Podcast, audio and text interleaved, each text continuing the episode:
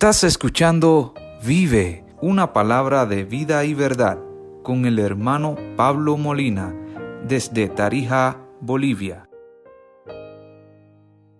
Históricamente, se ha sostenido que el día cuando el Señor Jesucristo fue crucificado fue el viernes y que luego se levantó de los muertos en domingo.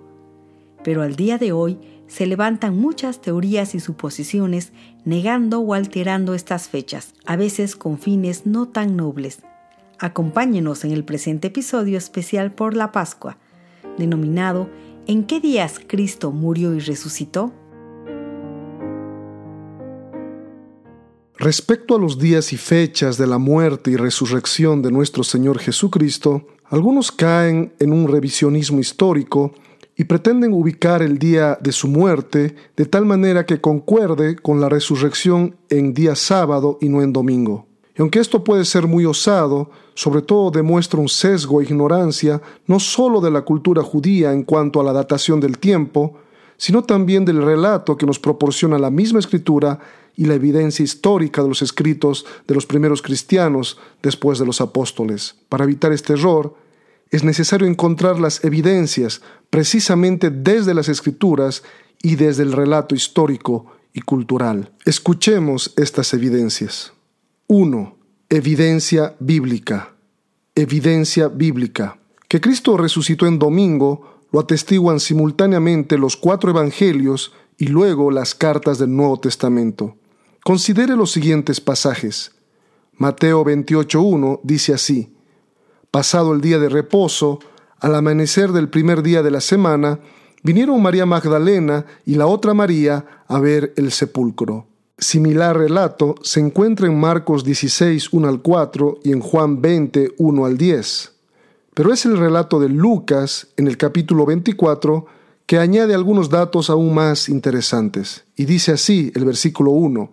El primer día de la semana, muy de mañana, vinieron al sepulcro trayendo las especies aromáticas que habían preparado y algunas otras mujeres con ellas.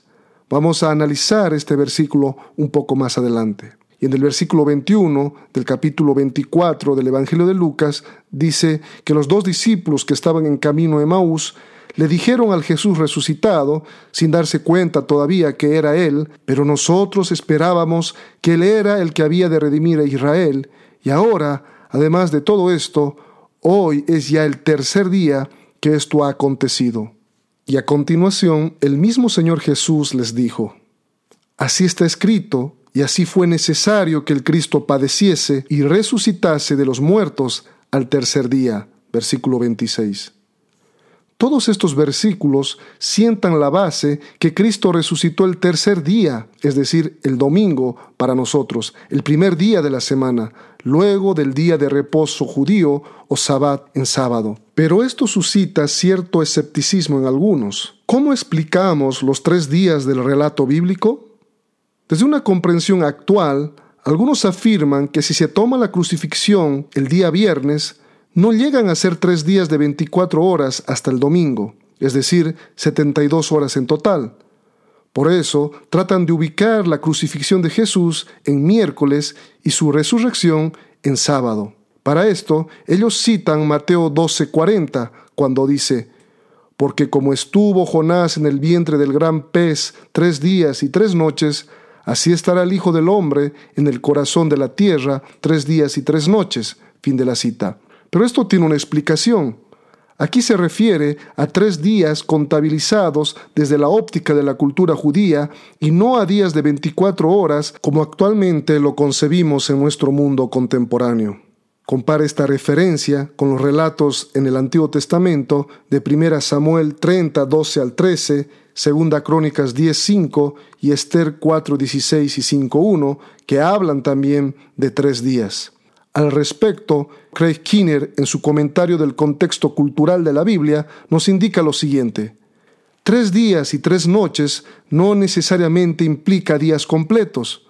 Fracciones de un día se contaban como días enteros, día y noche, aunque el evento o actividad hubiese ocupado solo una parte del día o la noche. Fin de la cita. Además, en la ley judía temprana, el testimonio de la muerte de una persona se aceptaba solamente después de tres días.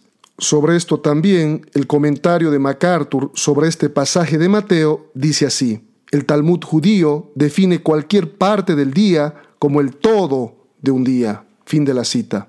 Nótese también que no dice que Jesús resucitó después del tercer día, sino al o en el tercer día.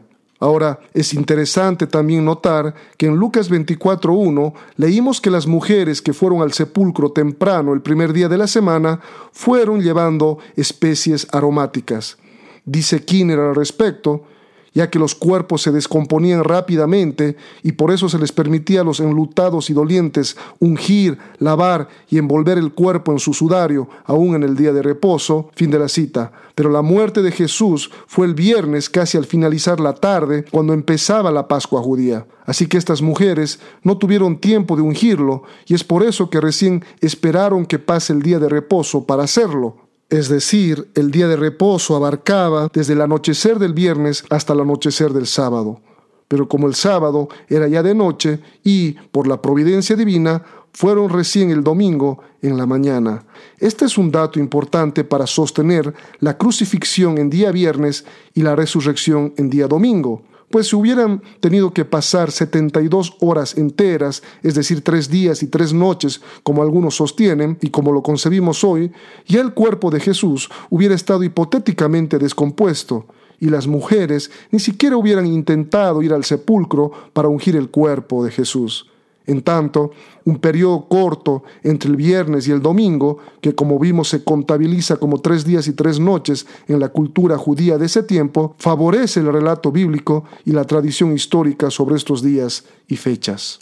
Ahora, pasando a otro tema relacionado a estos acontecimientos, surge la siguiente observación y pregunta. ¿Cómo se explica que Jesús instauró la Santa Cena celebrando la Pascua judía la noche antes de su muerte, según la tradición histórica, en el día jueves, pero también en el relato bíblico se dice que el día que lo crucificaron, los judíos se apresuraron para ir a celebrar la Pascua? Juan 19:31 dice, Entonces los judíos, por cuanto era la preparación de la Pascua, a fin de que los cuerpos no quedasen en la cruz en el día de reposo, pues aquel día de reposo era de gran solemnidad, rogaron a Pilato que se les quebrasen las piernas y fuesen quitados de allí.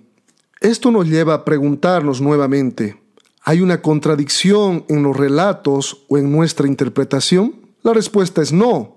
La Biblia es infalible e inerrante ella nos relata que la Pascua se celebraba tanto la noche anterior, como vemos en Mateo 26, 17, 19, Marcos 14, 12 al 16 y Lucas 22, 7 al 13, como también durante la tarde de la crucifixión, como vemos en Juan 18, 28 y 1 Corintios 5, 7.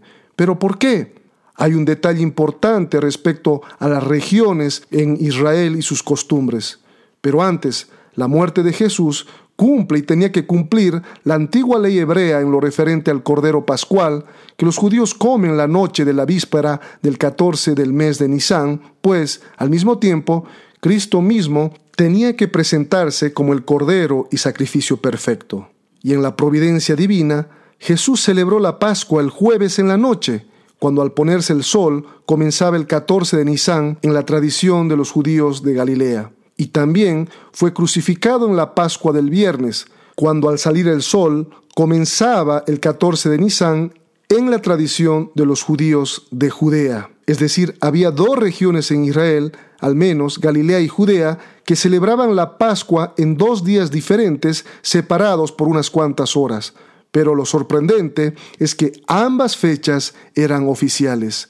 Por eso los fariseos de Judea quisieron apresurar la muerte de Jesús pidiendo quebrar sus huesos, aunque no pudieron, tal cual estaba profetizado en el Salmo 34:20.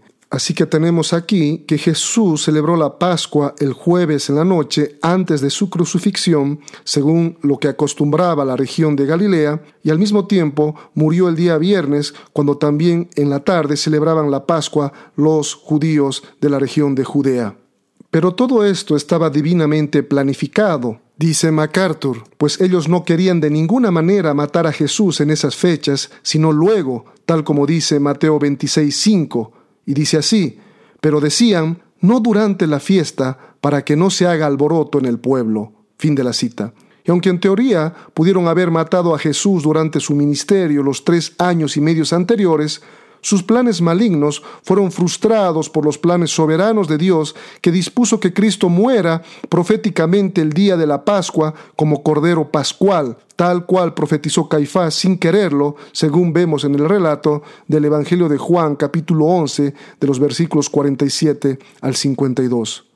Jesús fue un cordero puro y sin mancha, como dice Juan 1.29, aquel cordero de Dios que quita el pecado del mundo quien entregó su vida y derramó su sangre en la cruz para darnos eterna libertad y redimirnos de la esclavitud del pecado una vez y para siempre, como dice Hebreos 9:28.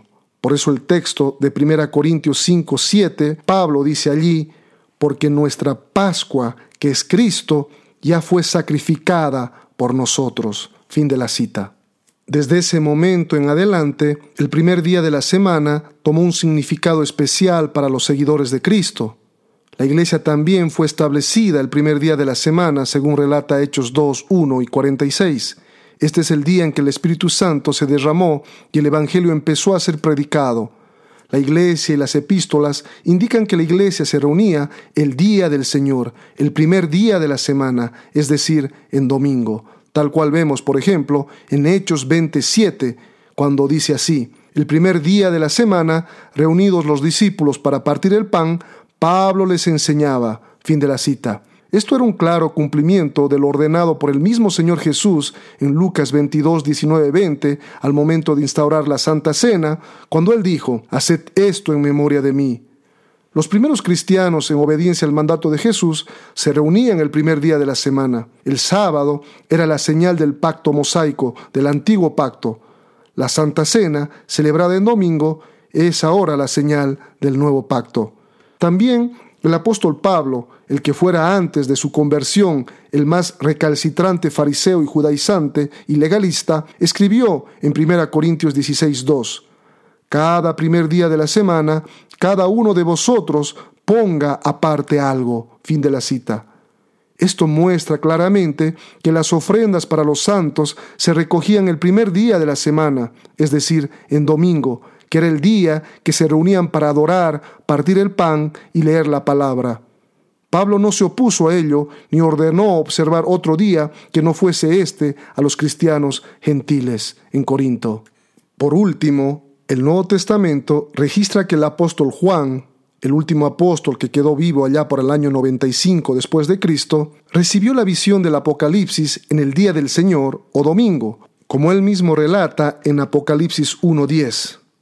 Yo estaba en el Espíritu en el día del Señor y oí detrás de mí una gran voz como de trompeta. Fin de la cita. Este versículo es muy importante porque se trata de la revelación que Juan recibe respecto al mensaje para las siete iglesias y con respecto al fin de los tiempos.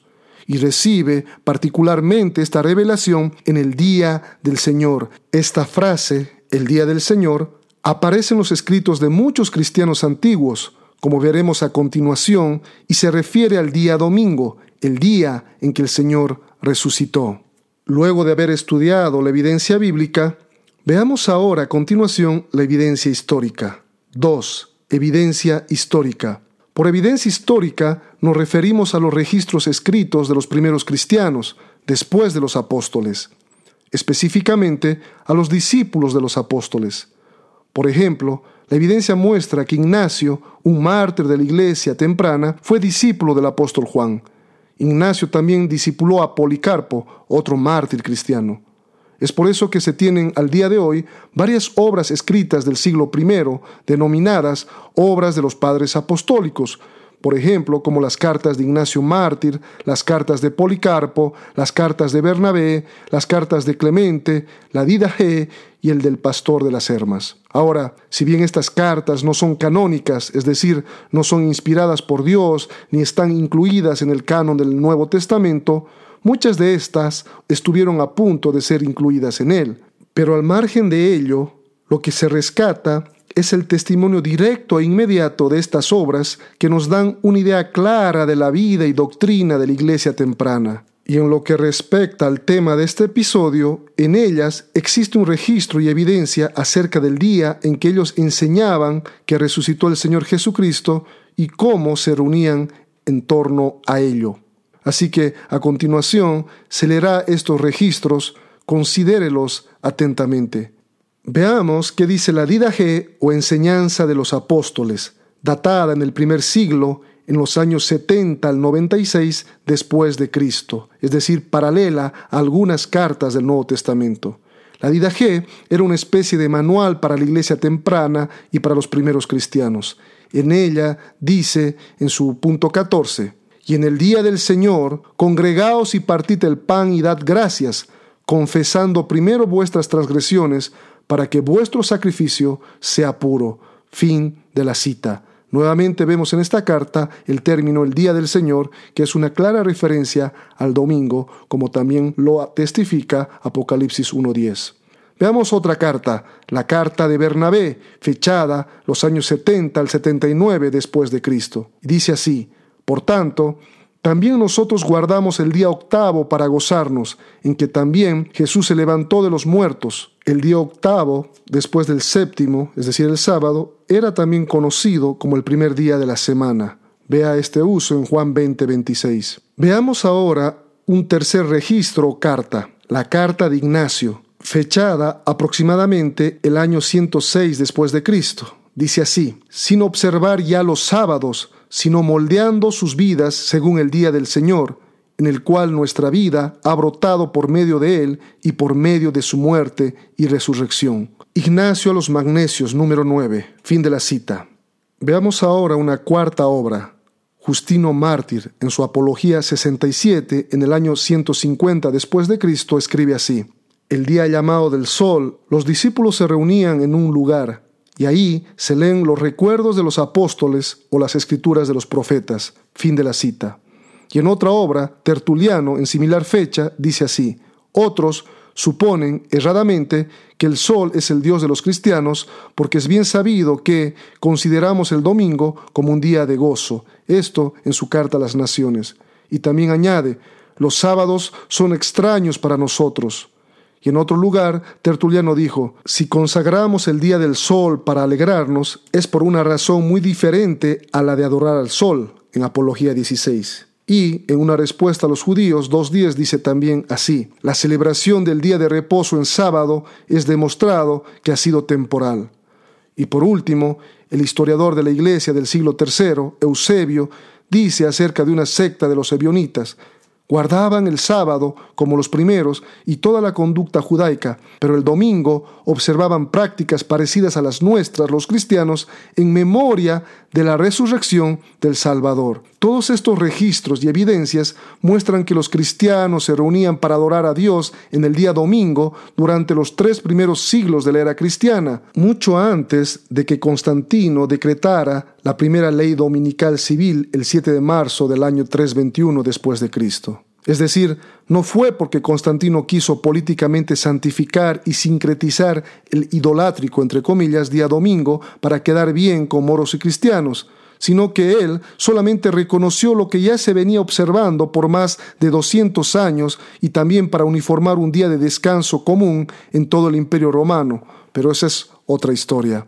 Lo cierto es que la evidencia histórica indica que la iglesia primitiva cristiana se reunió en domingo desde los tiempos neotestamentarios, la era de los padres de la iglesia o patrística antes de Constantino. Luego se siguió observando de esa manera hasta incluso en la época de la Reforma Protestante en el siglo XVI y continúa así hasta nuestros días. Así que luego de ver la evidencia bíblica e histórica, pasemos a la conclusión.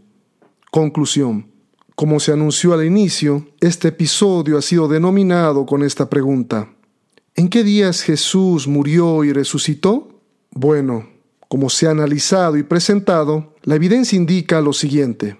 1. Jesús celebró la Santa Cena en jueves, cuando al ponerse el sol comenzaba la Pascua en la región de Galilea, de donde él provenía, y fue crucificado el viernes, cuando al salir el sol comenzaba la Pascua en la región de Judea, donde fue crucificado.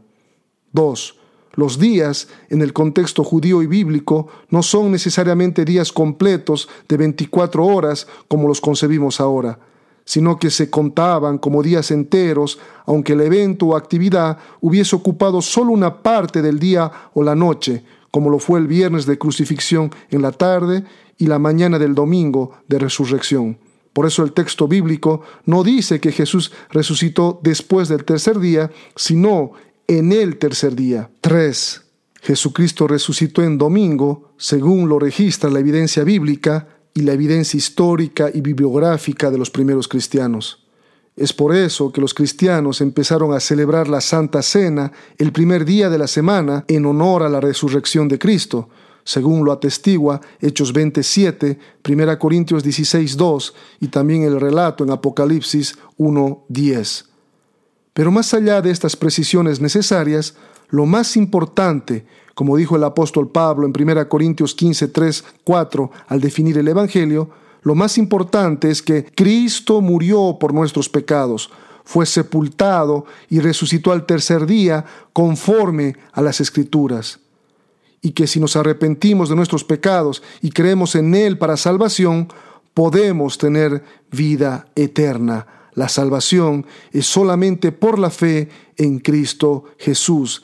Él es suficiente para darnos salvación y vida eterna. Gracias por escucharnos. Esperamos que este programa haya sido de mucha bendición para su vida. Que Dios los bendiga. Si quieres recibir más recursos como este, búscanos como Vive en Apple Podcast, Spotify, Anchor y otros. Suscríbete a nuestro canal.